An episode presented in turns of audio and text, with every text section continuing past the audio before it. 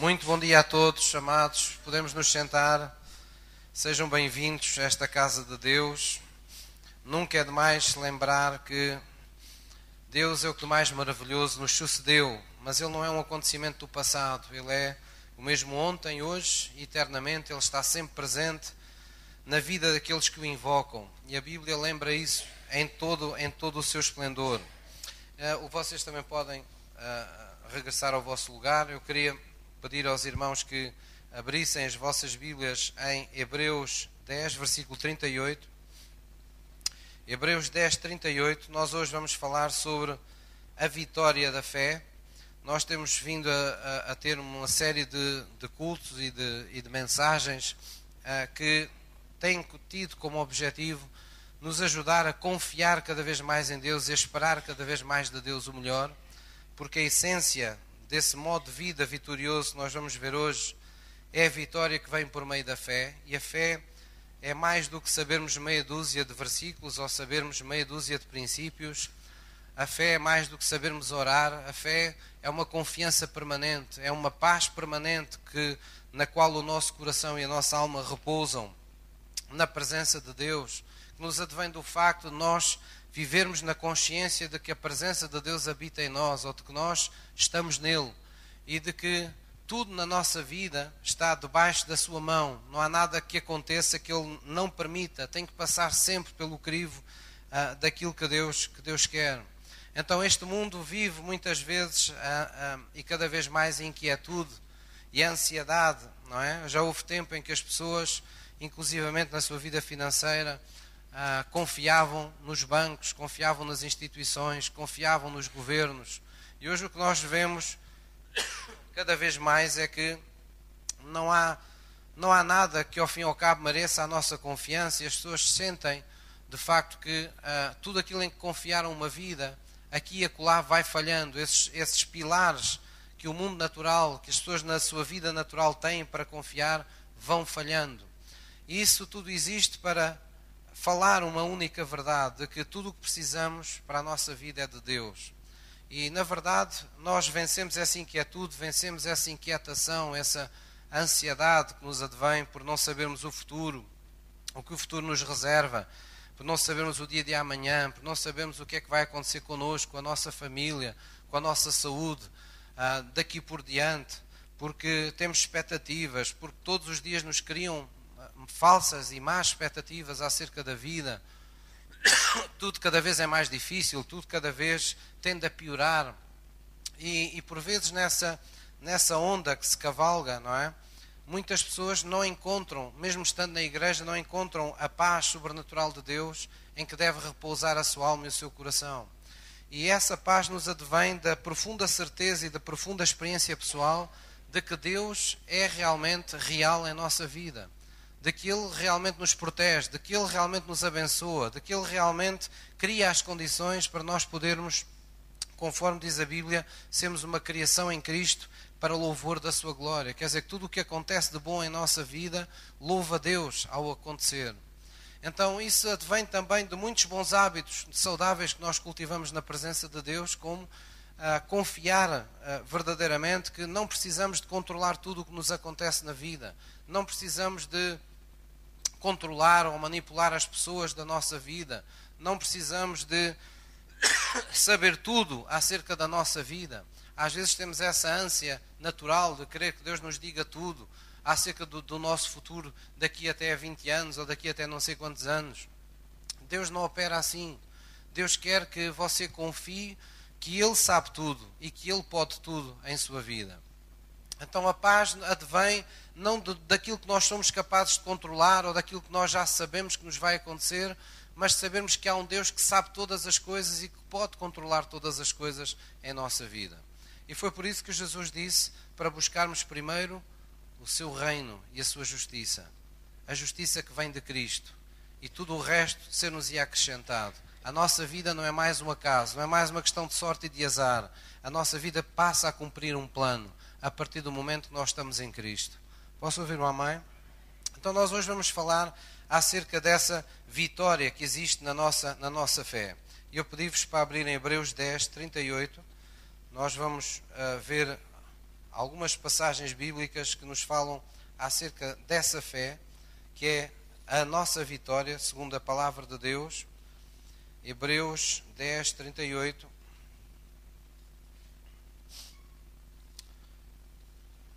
Hebreus 10, 38. Está quase, estou quase, quase a chegar aos Hebreus. Hebreus 10, 38. Isto é o que dá a ter um pastor algarvio, não é? Quem diga que os alentejanos são lentos, mas os algarvios são alentejanos sem travões. É? Um pouco mais à frente, mas. Hebreus 10, versículo 38. Já todos encontraram? Então a palavra de Deus diz assim: no versículo leio a partir do 35, diz: Não rejeiteis, pois, a vossa confiança que tem grande e avultado galardão, porque necessitais dessa paciência para que depois de haver desfeito a vontade de Deus, possais alcançar a promessa. Porque um pouquinho de tempo e o que há de vir, virá e não tardará. Mas o justo, diga comigo, o justo viverá pela fé. E se ele recuar, a minha alma não tem prazer nele. Nós, porém, não somos daqueles que se retiram para a perdição, mas daqueles que creem para a conservação da alma. Amém? Então reparem que aqui o verbo querer é diferente até de acreditar, não é? Um, o verbo querer é um verbo de ação, é um verbo de ação contínua. Quando eu digo eu creio, eu estou sempre crendo, é, uma, é, uma, é um verbo em, em permanente ação. Então o que aqui está na verdade a dizer é que aqueles que permanentemente creem, que se conservam na sua, na sua fé em Cristo, eles o fazem para conservar a sua alma no bom plano que Deus tem para nós. Mas diz aqui com clareza: o justo viverá pela fé. Amém? Então Deus estabeleceu um, modo de vida vitorioso para todos nós pela fé, e esse modo vitorioso ele, uh, foi estabelecido por Deus para sobreviver aos fracassos da nossa vida. Uh, quando dizemos que Deus tem um modo vitorioso para nós de viver, não significa que não enfrentamos momentos fracassados uh, ou momentos embaraçosos na nossa vida. O que significa é que nós sobrevivemos a isso. Nós sobrevivemos a esses momentos embaraçosos, nós sobrevivemos a esses momentos fracassados, porque existe alguém que está, digamos assim, uh, fazendo com que todas as coisas contribuam juntamente, como diz a Bíblia, para o bem daqueles que o amam. Mesmo quando os dias não começam bem, mesmo quando as situações na nossa vida não acontecem como nós esperamos, quando nós permanecemos na fé, quando o justo vive pela sua confiança que tem em Deus, então Deus não, não, não vai defraudar essa confiança. Deus vai fazer com que aquela confiança que nós mantemos sempre até ao fim com resiliência, ela traga um profundíssimo galardão. E é por isso que vocês logo aí ao lado, em Hebreus 11, versículo 6, uh, volta a lembrar esta verdade e diz: Ora, sem fé é impossível agradar a Deus, porque é necessário que aquele que se aproxima de Deus creia que Ele existe e que é galardoador dos que o buscam. Portanto, isto é fé, é crer que Deus é verdadeiro, Deus existe e que Ele é um Deus galardoador para aqueles que o buscam. O mesmo é dizer, Deus convida-nos a sempre o buscarmos, a sempre nos aproximarmos dele. Este é um convite à intimidade. É Deus a dizer: Eu sempre estarei próximo de ti, eu sempre terei galardão para a tua vida. Eu sempre, quando tu precisares de mim, eu estarei lá para ti. Foi isso que durante anos e anos e gerações Deus foi revelando ao seu povo Israel.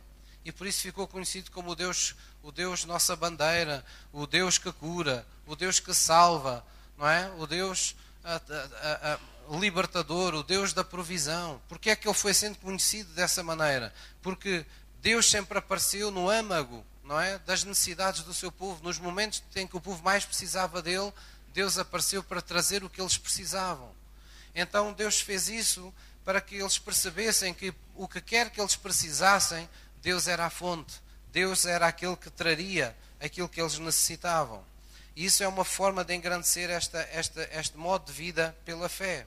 A Bíblia diz em Jeremias que Deus tem pensamentos acerca de nós que são benignos para nos dar o fim que nós esperamos. Então, todos nós, não estando debaixo de uma, enfim, de uma doença mental grave, vamos dizer assim, desejamos o melhor para nós próprios, desejamos o melhor para as nossas famílias. Não há aqui ninguém que queira piorar na vida todos saem de casa quando saem para trabalhar para, para o melhor, porque acreditam que há um futuro uh, que está à nossa espera, acreditam que há coisas a conquistar, coisas a fruir. Mas muitas das vezes nós não temos consciência que, simultaneamente a esse nosso desejo, há um Deus que diz que trabalha, está disposto a trabalhar a favor daqueles que o servem, daqueles que o amam, daqueles que o reconhecem em sua vida. Então ele diz: o fim que vocês esperam, o melhor que vocês desejam para vocês, são esses pensamentos benignos que eu tenho acerca, acerca de vós. Posso ouvir um amém?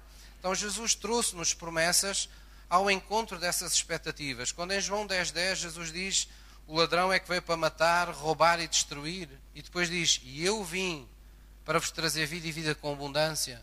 Jesus demarca-se, Jesus afasta-se do ladrão. Ele diz: O ladrão é que veio para matar, para trazer morte, roubo à, vossa, à vossa vida. Mas eu não vim para isso. Eu não tenho nada a ver com essa obra. Eu venho a vocês para vos trazer vida na sua forma plena. Forma plena quer dizer que é muito além daquilo que nós pensamos como sobrevivência. Nós muitas vezes estamos habituados a olhar para Deus e a pensar que já não é mau estarmos protegidos, já não é mau termos vencido uma doença pela qual passamos, já não é mau termos o que comer a cada dia. E na verdade devemos ter um coração agradecido a Deus por tudo isso. Mas devemos ter a expectativa de que Deus nos eleve à abundância que Ele tem para nós. Não porque Ele nos queira fazer de nós multimilionários enquanto outros sofrem, mas Deus, na verdade, quer nos tornar à sua imagem e semelhança abençoadores. Deus quer que você tenha mais do que bens, mais do que coisas, mais do que momentos bem-sucedidos, você tenha a vida de Deus em si. E a vida é uma fonte, é uma fonte que não se esgota, é uma fonte que precisa de se fluir, é uma fonte que está sempre brotando para todos os que estão à nossa volta. Então é isso que Deus tem para nós. Jesus veio para que tenhamos vida, mas a tenhamos com abundância. E esta vitória perante a, a, as circunstâncias da vida, a Bíblia diz que vem por meio da fé. É a fé que nos, nos traz essa, essa vitória. Amém? Vamos lá abrir em 1 de João 5. 1 de João 5, versículo 4.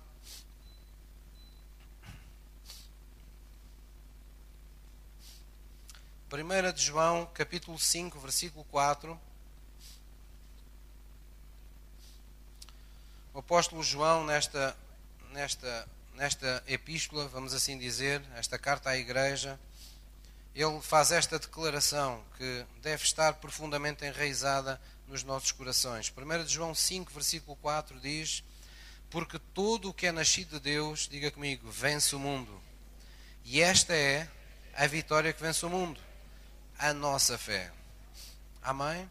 Então, aquilo que nos é dito aqui é que todo o que entrega a sua vida a Jesus e nasce de novo para Deus, passa a reconhecer em Deus o seu Pai, o seu Criador, aquele de quem ele é nascido, aquele com quem ele deve se tornar parecido, todo o que é nascido de Deus está apto, está capacitado a vencer o mundo natural. Porque tem a vida espiritual de Deus nele. E diz: "E esta é a vitória que vence o mundo, a nossa a nossa fé." Amém? Esta é a vitória que vence o mundo, a nossa fé. Então, por que é que a, a fé tem tanta vitória? Por que é que há tanto poder na nossa fé? Porque é que Deus colocou apenas naquilo que nós podemos fazer tudo o que falta fazer para o nosso bem. Há muita coisa na nossa vida que nós chamamos de impossíveis. Há muita coisa na nossa vida que nós não somos capazes por nós mesmos de alcançar. E nós até dizemos: isto só um milagre, isto só Deus faz. Mas Ele decidiu depositar toda, todo o ónus, vamos dizer assim, não é? da nossa vitória na nossa fé. Ele apenas nos pede o mesmo que Jesus pediu quando chegou a esta terra: crê somente, não temas, crê somente. Tente fé em Deus.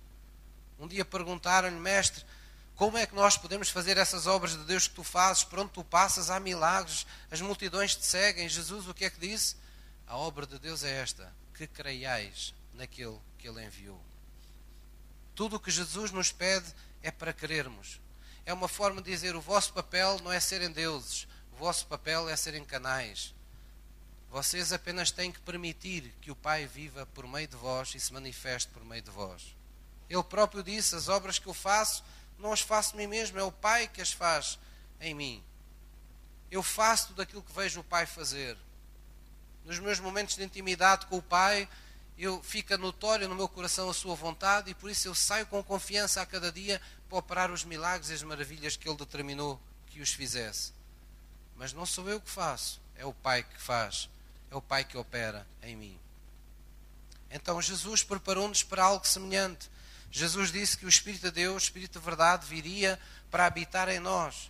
E ele declarou com clareza, não é, que o mundo não poderia reconhecê-lo, não poderia saber quem ele é. Mas nós que estamos em Cristo, nós que temos a presença de Deus, sabemos quem Ele é, porque Ele estará conosco, Ele habitará em nós. E o apóstolo, falando à igreja, teve o cuidado de dizer esses dois grandes mandamentos para a igreja, que nós nem sempre interpretamos como mandamentos. Ele disse: Não entristeçais o Espírito Santo e não extingais o Espírito Santo. É uma forma de dizer: O Pai já está em vós. Eu e o Pai já viemos fazer morada em vós a partir do momento que vocês se propuseram no vosso coração fazer a nossa palavra, andar segundo a vontade do Pai. Mas agora que o Pai está em vós, ele vai se mover como? Quem é o Pai? Quem é Deus? Deus é Espírito. E importa que aqueles que queiram interagir com Ele o façam em espírito e de verdade. Deus é Espírito. Então não extingam o Espírito. O que é que isso quer dizer? Não impeçam o Espírito Santo de fluir por meio de vós o Espírito de Deus vai querer continuar a fazer as coisas por meio de vós. Então é isso que Deus nos pede. A vitória da fé fala de algo que foi consumado. Ela apenas é precisa a nossa fé porque tudo o resto que era preciso já foi feito. Alguém, há dois mil anos atrás, já foi a uma cruz e disse: Tudo está consumado. E é por isso que hoje apenas a nossa fé nos é necessária que Deus queria fazer por nós, já o fez em Cristo Jesus. E a Bíblia tem diferentes formas de o declarar, de o, de o mostrar. Diz lá em Efésios 1,3 que bendito é o Deus e Pai do nosso Senhor Jesus Cristo, o qual já nos abençoou com todas as bênçãos nos lugares celestiais em Cristo. Diz que Deus já nos abençoou. É como aquele pai, aquela mãe que está à espera que um, que um filho venha ao mundo, então eles preparam o quarto do bebê, eles preparam o, o berço, eles preparam o enxoval do bebê, preparam tudo para quando ele nasça já tenha as condições para dar os seus primeiros passos.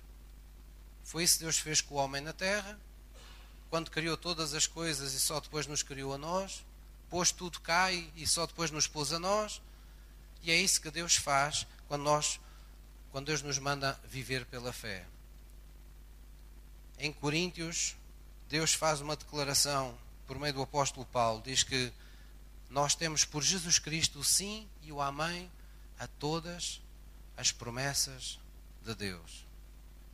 É mais uma forma de dizer que aquilo que o Pai tem por fazer por nós, aquilo que Deus tem por fazer por nós, está feito, está consumado.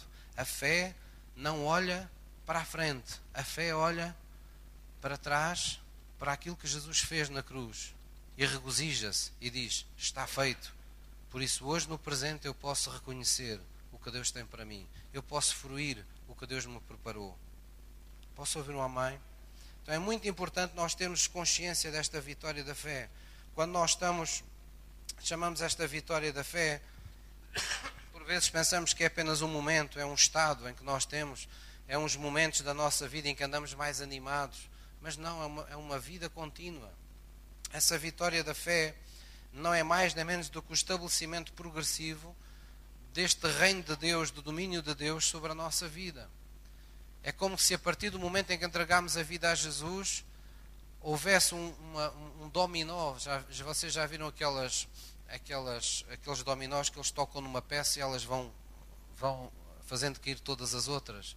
E aquilo faz assim um, um carreirozinho até chegar ao fim. Então, quando você entregou a vida a Jesus, foi como se você tocasse na primeira peça. E o que é que está a acontecer agora rapidamente?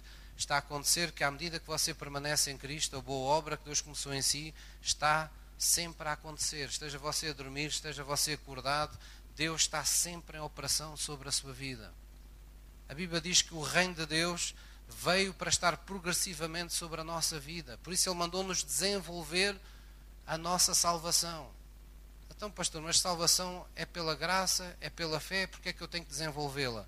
Porque você tem que caminhar com ele pela fé, tem que andar na fé para que tudo o que a salvação lhe trouxe se manifeste na sua vida.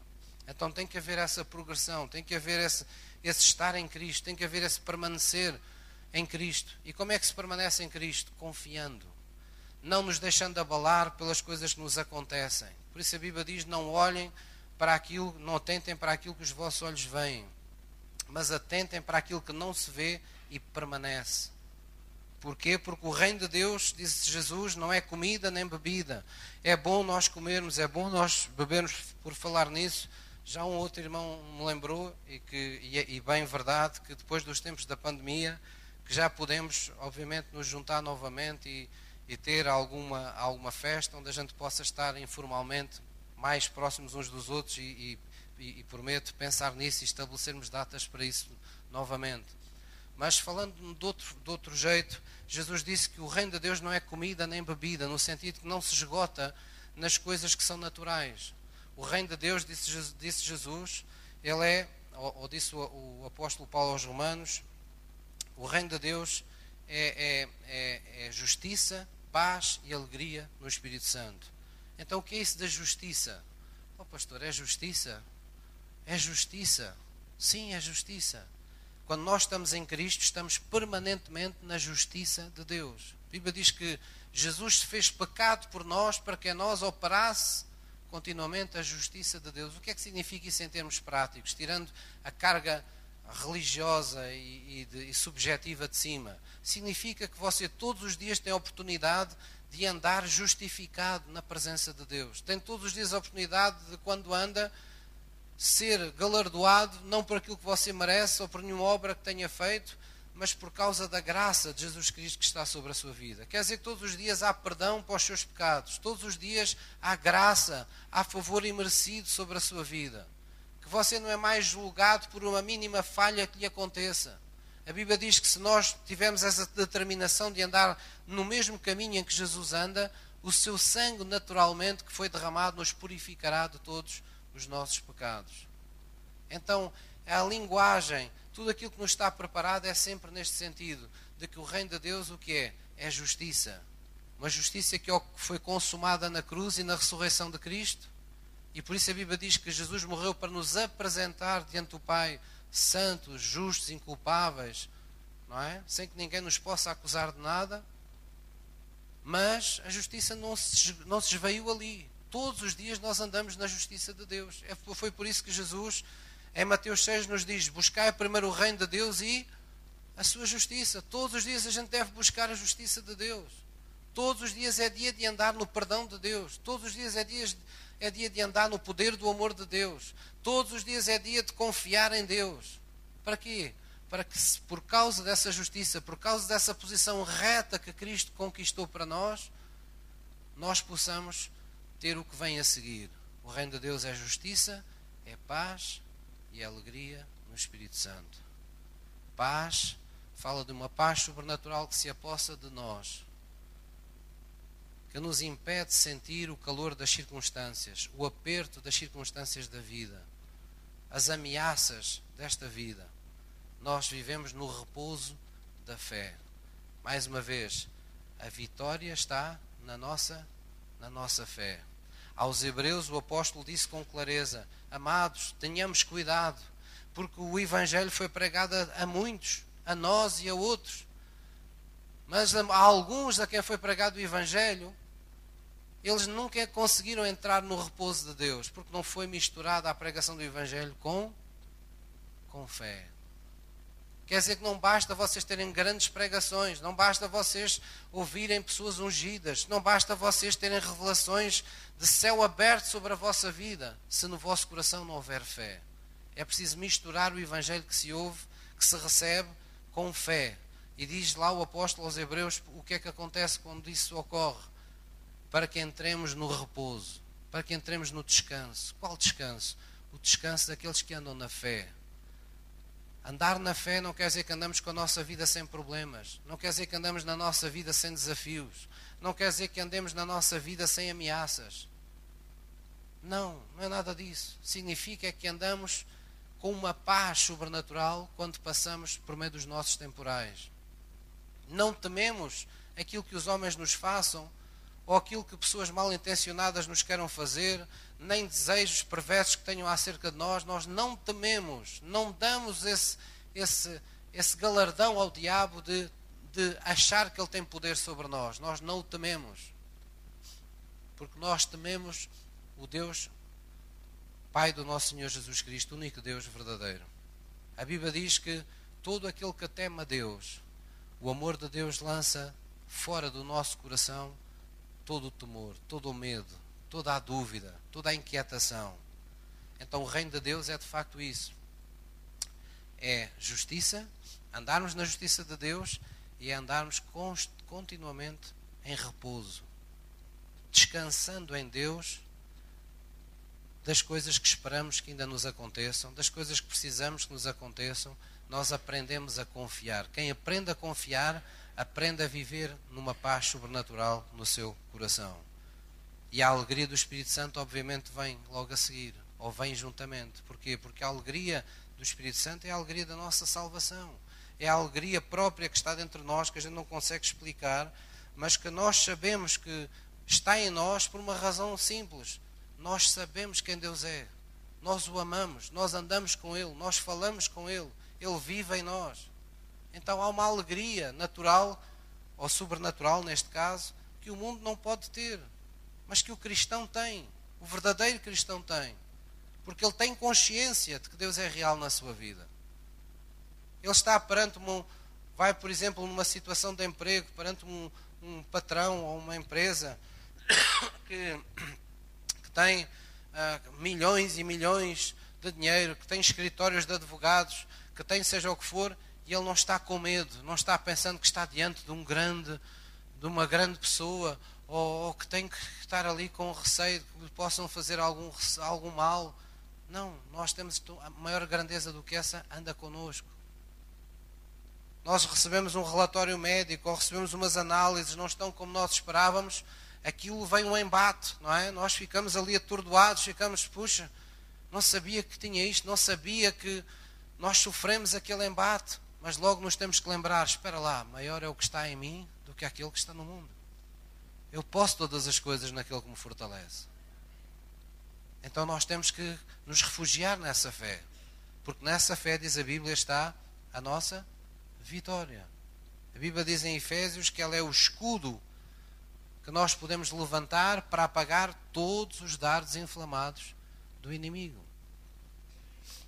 Quer dizer que quando o medo vem, quando a intimidação vem, quando a ofensa, a injúria, a injustiça, o mal vem sobre a nossa vida, o que a Bíblia diz é: levanta o teu escudo da fé. O escudo no chão não faz nada, irmãos. O escudo encostado à parede não faz nada. Nós temos que pôr o escudo em posição de defesa. Temos que nos escudar. Temos que nos defender na nossa fé. E a fé alicerça-se onde? Na palavra de Deus. Então, quando nós nos, nos alicerçamos na fé, quer dizer que nós nos escudamos na obediência à palavra de Deus, nós nos escudamos no invocar da palavra de Deus, no conhecimento da vontade de Deus.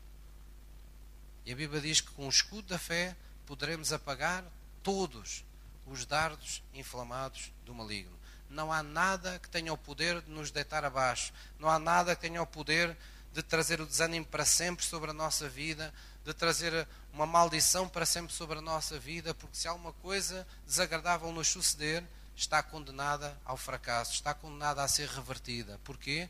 Porque nós temos esse Deus da ressurreição todos os dias sobre a nossa vida. O Deus que anuncia na sua ressurreição que onde houver morte, Ele trará vida. Onde houver maldição, Ele trará a bênção. Onde houver paga pelos nossos pecados, ele trará favor divino, Ele trará graça sobre a nossa vida. Portanto, diga comigo: a minha fé, ela é a minha vitória. Posso ouvir uma mãe? Ora, muito bem, é assim que eu gosto de uma igreja vencedora. Vamos abrir as nossas Bíblias em Hebreus 6, versículo 12. Hebreus 6, versículo 12. Vamos ver que a vitória da nossa fé está nisso mesmo, em chamar à existência tudo aquilo que em Jesus Cristo já nos foi dado. E conforme eu já vos li aqui duas, já, já eh, digamos, disse duas passagens, não lemos, mas elas existem em Efésios e em Coríntios, de que em Cristo nos foram dadas todas as promessas. Nós vamos ver aqui em Hebreus que é por meio da nossa fé que nós herdamos as promessas. Portanto, ninguém herda as promessas a papagueá-las. É? Nós herdamos as promessas com fé. Se orarmos com fé, se confessarmos com fé, ou se estivermos calados, em silêncio, mas com fé. Tivermos confiantes de que o que Deus promete é nosso. Então a Bíblia nos manda permanecer nessa confiança. Hebreus 6, versículo 12. Hebreus 6,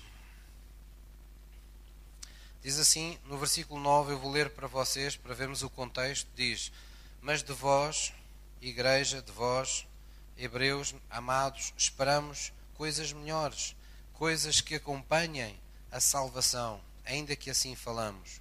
Porque Deus não é injusto para se esquecer da vossa obra e do vosso trabalho de amor para com o seu nome, que para com o seu nome mostrastes, enquanto servistes aos santos e ainda servis. Diga comigo no versículo 11: Mas desejamos que cada um de vós mostre o mesmo cuidado até ao fim, para completa certeza da esperança, para que vos não façais negligentes. Não é negligentes, é sabermos o que temos que fazer e não fazemos. Ah, eu já sei que tinha que orar, ah, mas não tenho vontade. Ah, eu já sei que devia buscar a Deus, ah, mas ah, já estou farto, estou cansado disso, estou já busquei tantas vezes, isto não, ainda não aconteceu. Não vos façais negligentes. Sabendo o que tendes de fazer diante de Deus, não recusem oferecer esse sacrifício a Deus, de caminhar mais uma milha, de chegar mais perto. Nós temos de nos lembrar que sempre que, no momento de crise da nossa vida, nós deixamos de caminhar para Deus, nunca ficamos onde estamos, andamos sempre mais para trás. Nós nunca nos podemos esquecer disso. Quando você, na sua vida de oração, não louva a Deus em voz alta e não se ouve a si mesmo louvando a Deus, em seu silêncio você vai ouvir o diabo condenando e deitando-o abaixo em todo o tempo. Nós nunca ficamos como estamos. Perante os momentos de aflição, perante os momentos de provação, tribulação da nossa vida, nós não podemos ficar calados. Como diz lá no Velho Testamento, não haja silêncio em vós.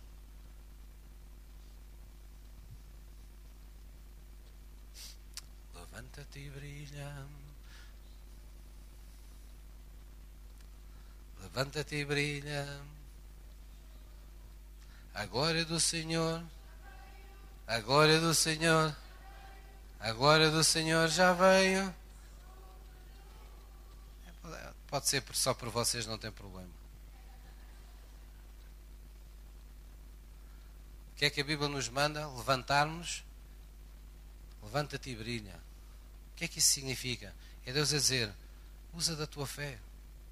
Tu foste chamado para viver pela fé. Porquê é que te comportas como as pessoas do mundo que não têm Deus? Porquê é que te comportas como um, um pobre desgraçado que depende de tudo e de todos? Não sabes que a tua vida só depende de Deus.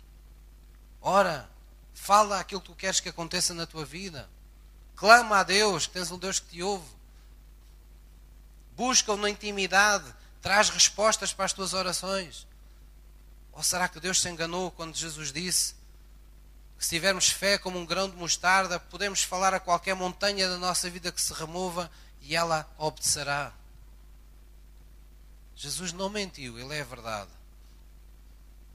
Mas nós às vezes permitimos que as verdades de Deus se tornem mentiras para nós quando nos tornamos negligentes. E por isso aqui a Bíblia diz: Desejamos que cada um de vós mostre o mesmo cuidado até ao fim para completa a certeza da esperança, para que não vos façais negligentes, mas, vamos dizer juntos, sejais imitadores dos que pela fé e pela paciência herdam as promessas. Amém? o que é que nós pela fé fazemos? Herdamos o quê? As promessas. Quer dizer que as promessas não estão lá para nós contarmos uma história acerca uh, dos anjinhos e acerca dos animaizinhos na junta à manjedoura. A Bíblia não está lá para ser um conto de fadas. A Bíblia tem promessas para serem títulos de possessão. Quando Deus nos faz conhecer uma promessa, Ele está dizendo o que quer que seja nosso. E a Bíblia diz: é pela tua fé tu vais tornar herdeiro das, das promessas. Mas fala aqui duas coisinhas, não é? Parecem simples, mas são pela fé e paciência. Será que é aquela paciência que a gente diz às vezes no dia a dia? Olha, isso não está a correr bem. Olha, tem paciência. Será que é essa paciência que a Bíblia está aqui a falar? Não é.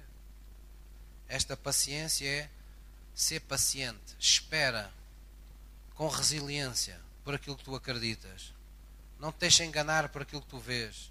Não te deixes enganar pela pressão do tempo que se está a acabar na tua vida. Espera, porque aquilo que tu crês pode demorar, parece que demora mais um pouquinho, mas não deixará de vir, porque Deus vela sobre a sua palavra para a fazer cumprir. Posso ouvir um amém?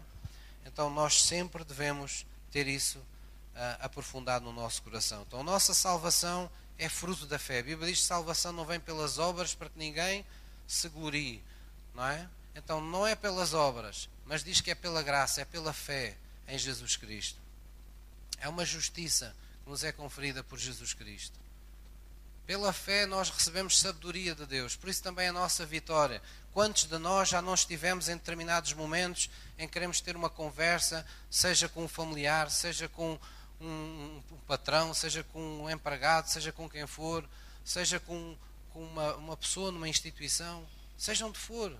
Uma conversa que a gente tem que ter e a gente não sabe como é que eu me vou safar disto, como é que eu vou falar, como é que eu, meu Deus, eu preciso de ajuda. Quantos de nós não precisamos dessa sabedoria? E a Bíblia diz: se precisas de sabedoria, pede-a a Deus que Ele a dá livremente. Porém, pede-a com, pede-a com fé. Crê que Deus vai falar por ti. Crê que Deus vai te dar palavras sábias. Tu podes não ter tudo nesse dia, mas todos vão respeitar-te, porque há um Deus por detrás das tuas palavras. Amém? Então devemos ter essa certeza sempre no nosso coração. Amém? E pela, pela fé nós também recebemos todo o tipo de, de provisão sobrenatural. É? A Bíblia ensina isso eu não vou, não vou me alongar muito acerca disso, mas todos sabemos que Deus é um Deus de provisão. Deus não quer crentes uh, empobrecidos, crentes uh, sem nada. Isso não é humildade. Ao contrário do que muitas vezes foi ensinado em muitos lugares, Deus não tem prazer na nossa pobreza. Deus tem prazer na nossa riqueza de espírito. Uma igreja pobre é uma igreja que não pode fazer muito pelos outros. É uma igreja que não pode abençoar quem precisa. Crentes pobres são crentes que não podem uh, abençoar as pessoas que estão à sua volta quando elas mais precisam deles. Então Deus quer enriquecer-nos, diz a Bíblia lá em Coríntios. Diz que Jesus, por nós, por amor de nós, já se fez pobre, para que pela sua pobreza nós enriquecêssemos. Mas diz lá para o que é? para toda a beneficência pela qual se dá graças a Deus. Quer dizer, Deus quer que a gente tenha riquezas, não que as riquezas nos tenham a nós. Então Ele vai nos confiar recursos, porquê? Porque os recursos são ideia dele. Ele é que os pôs na terra. Se há riquezas na terra, foi Deus que as pôs cá. Se elas têm que servir a algum plano, que sirvam o plano de Deus. Se têm que ajudar alguém a alcançar sonhos ou realizações, que os filhos de Deus estejam na dianteira. Porquê? Porque nós, diz a Bíblia, fomos criados para louvor da sua glória. O nosso testemunho não deve ser por ter muito dinheiro. O nosso testemunho deve ser por causa das coisas que o nosso dinheiro consegue fazer. Então nós não podemos ignorar isso. A nossa fé tem poder para trazer recursos. Posso ouvir uma mãe?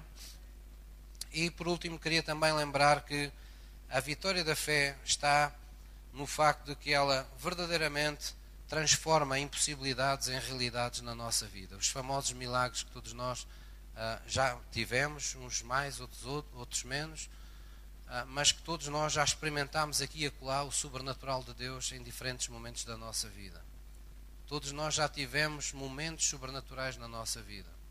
Se olharmos para a nossa família, se olharmos para o nosso corpo, se olharmos para o histórico da nossa vida, podemos nos recordar de mãos cheias de, de momentos em que nós dizemos: graças a Deus, isto me aconteceu na altura certa.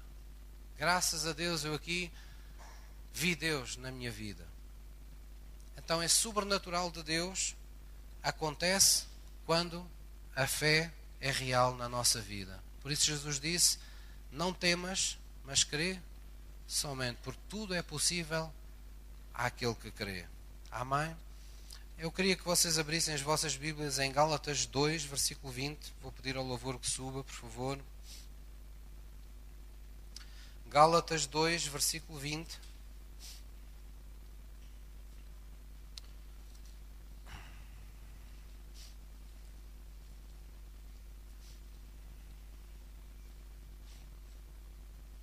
Gálatas 2, versículo 20.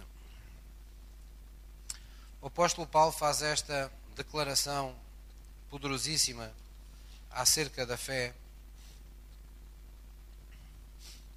e que tem tudo a ver com o momento que nós hoje vamos, vamos ter também. Nós hoje é dia de tomarmos Santa Ceia, no primeiro domingo de cada mês nós sempre tomamos Santa Ceia, sempre renovamos os nossos votos, nos lembramos que esperamos a vinda de Cristo, que somos aqueles que anunciamos que a sua morte já ocorreu e que a sua ressurreição tem vida para dar a todo aquele que nele crê. E hoje nós vamos ver esta passagem que tem tudo a ver com a vitória da nossa fé. O apóstolo Paulo reconheceu algo que, por causa de nós o reconhecermos também, tomamos Santa Ceia. Diz assim no versículo 20: diz: Já estou crucificado com Cristo. Vamos ler juntos: E vivo, não mais eu, mas Cristo vive em mim. E a vida que eu agora vivo, na carne, vivo-a pela fé do Filho de Deus, o qual me amou e se entregou a si mesmo por mim. Amém? Então, o apóstolo Paulo o que ele diz é, basicamente, a vida que eu agora vivo não a vivo mais em mim mesmo, mas eu vivo-a de uma forma diferente, permitindo que Cristo viva em mim. E ele diz: A vida que eu agora vivo na carne, mesmo no meu dia a dia, não é? Mesmo andando na carne, tenho um, tendo um corpo, não é? Um corpo que gosta de pastéis de nata. Cada um fala por si, não é? A Bíblia diz que a, a vida que agora vivemos, já decidimos, vamos viver como? Pela fé. Amém? Pela fé do Filho de Deus. O que é que isso quer dizer? Quando eu estou perante uma circunstância da minha vida e não sei mais o que hei de fazer, eu lembro-me: espera lá, eu sou nascido de Deus em Cristo Jesus. Eu vou confiar que na minha fé em Cristo esta situação vai ser superada. Há promessas que operam sobre a minha vida. Espera lá, a Bíblia diz que eu, pela minha fé, posso herdar as promessas. Deus diz que Ele é Deus que perdoa todas as minhas iniquidades e que sara todas as minhas enfermidades e que enche a minha boca com toda a sorte de bens. Então eu vou confiar. Obrigado, Senhor, por confirmares mais uma vez na minha vida que eu sou teu, que eu te pertenço. Quando fazemos isso, glorificamos a Deus. Jesus lembrou que todo aquele que toma a Santa Ceia faz algo sobrenatural. Jesus disse: Aquele que de mim se alimenta porque a minha carne, a minha comida verdadeiramente é a minha carne. A minha, o, meu, o meu sangue verdadeiramente se bebe, referindo-se à Santa Ceia. Ele diz: Aquele que de mim se alimenta, por mim viverá. É uma outra forma de dizer: vencerá o mundo pela fé no Filho de Deus. Amém? Então, irmãos, tenhamos consciência disso. Todos nós temos os nossos desafios, os nossos momentos uns mais graves, outros menos graves, mas todos nós temos a oportunidade de reconhecer as nossas fraquezas, não é? E nisto não há pastores, nem bispos, nem reverendos, nem apóstolos, nem apóstolas, todos estamos sujeitos às mesmas circunstâncias desta vida. Os títulos não assustam nem os demónios, nem as circunstâncias. Mas a nossa fé em Jesus Cristo anuncia uma vitória diante dos nossos pés, qualquer que seja a nossa posição em Cristo. Amém? E é nisso que devemos confiar. Nós hoje vamos tomar Santa Ceia e vamos, ah, de alguma forma, culminar esta, esta, esta mensagem de fé, a vitória que há na fé, com o facto de nós nos identificarmos totalmente com a Santa Ceia. Nós vamos orar, vamos pedir perdão a Deus pelos nossos pecados, vamos tomar sobre nós a justiça que há em Cristo Jesus, para estarmos absolutamente eh, em paz quanto ao facto de que preenchemos os requisitos para tomar a Santa Ceia e vamos nos lembrar que isto é mais do que uma cerimónia. Se nós formos a 50 igrejas, se calhar o vinho que está dentro dos cálices é diferente, com certeza. O pão foi feito por diferentes padeiros. Mas o que torna este momento sempre diferente é que aquilo que ali está é consagrado.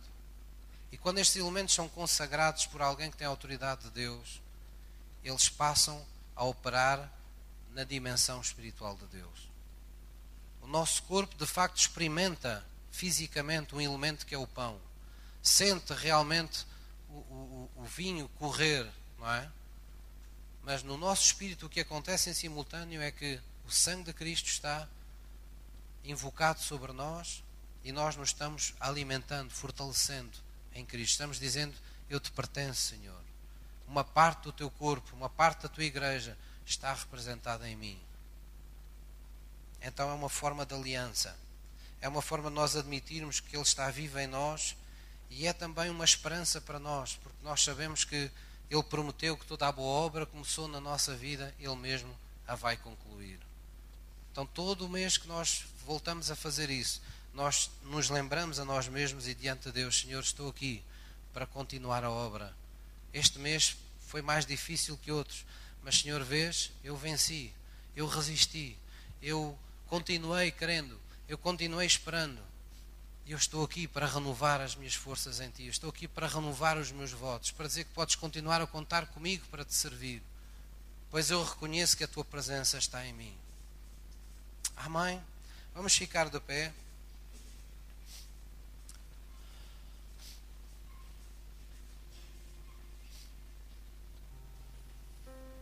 Vamos orar na presença de Deus. Vamos baixar nossas cabeças em reverência diante de Jesus. E vamos dizer, querido Pai, querido Deus, eu venho diante de Ti, mais uma vez, nesta manhã, e eu reconheço a Tua presença neste lugar. Eu reconheço a autoridade da Tua palavra em minha vida. Eu reconheço que enviaste a Tua palavra para me livrar de toda a destruição, para que eu tenha vida e vida com abundância segundo aquela que tu tens, Senhor. Nesta manhã, eu peço-te perdão pelos meus pecados, pelos meus momentos de negligência perante ti, Deus, pelas vezes que eu não acreditei, que eu não esperei o suficiente na tua presença e permiti que testemunhos me fossem roubados por não ter permanecido nessa fé. Mas hoje eu estou aqui, Senhor, determinado a viver pela fé no Filho de Deus, determinado a estar de pé pela tua causa, pela causa do Evangelho, e com confiança eu ouso declarar que Jesus Cristo morreu por mim na cruz do Calvário, para perdão dos meus pecados e para me transportar para a dimensão do teu amor, onde eu sou nascido de novo, onde eu tenho a fé que vence o mundo dentro de mim em todo o tempo. Por isso, nesta manhã, Deus, ao tomar esta santa ceia, vem restaurar em mim o teu bom plano, a tua vida, tudo o que queres fazer em mim. Vem operar, Senhor, segundo a manifestação do teu Espírito Santo eu te darei a honra, o poder e a glória. Se alguma enfermidade houver, eu declaro-me curado nesta manhã, pelas pisaduras de Jesus. Se algo estiver enfraquecendo a minha alma, o meu coração, a minha vida, eu oro, Pai, para que removas tudo isso do meu ser enquanto tomo aliança contigo. Em nome de Jesus. Aleluia. Vamos adorar a Deus todo o nosso coração, com este hino que clama por Jesus. Vamos fazê-lo todo o nosso coração enquanto eu consagro estes elementos da Santa Ceia em oração e depois vou-vos servir individualmente esses elementos. Mas não nos vamos deter na forma como fazemos as coisas, vamos antes nos deter naquele que está aqui hoje, desde o princípio deste culto. E seu nome é Jesus. Amém? Vamos clamar por Ele. A Bíblia diz que Deus responde ao clamor do justo. Clamor é mais do que invocar. Clamor é um grito do nosso coração. É um, é um, um apelo do nosso coração. É uma âncora que sai do nosso coração para se agarrar a Deus. Então vamos clamar por Ele. Porque reconhecemos essa profunda necessidade que temos de Jesus em nossa vida. Amém?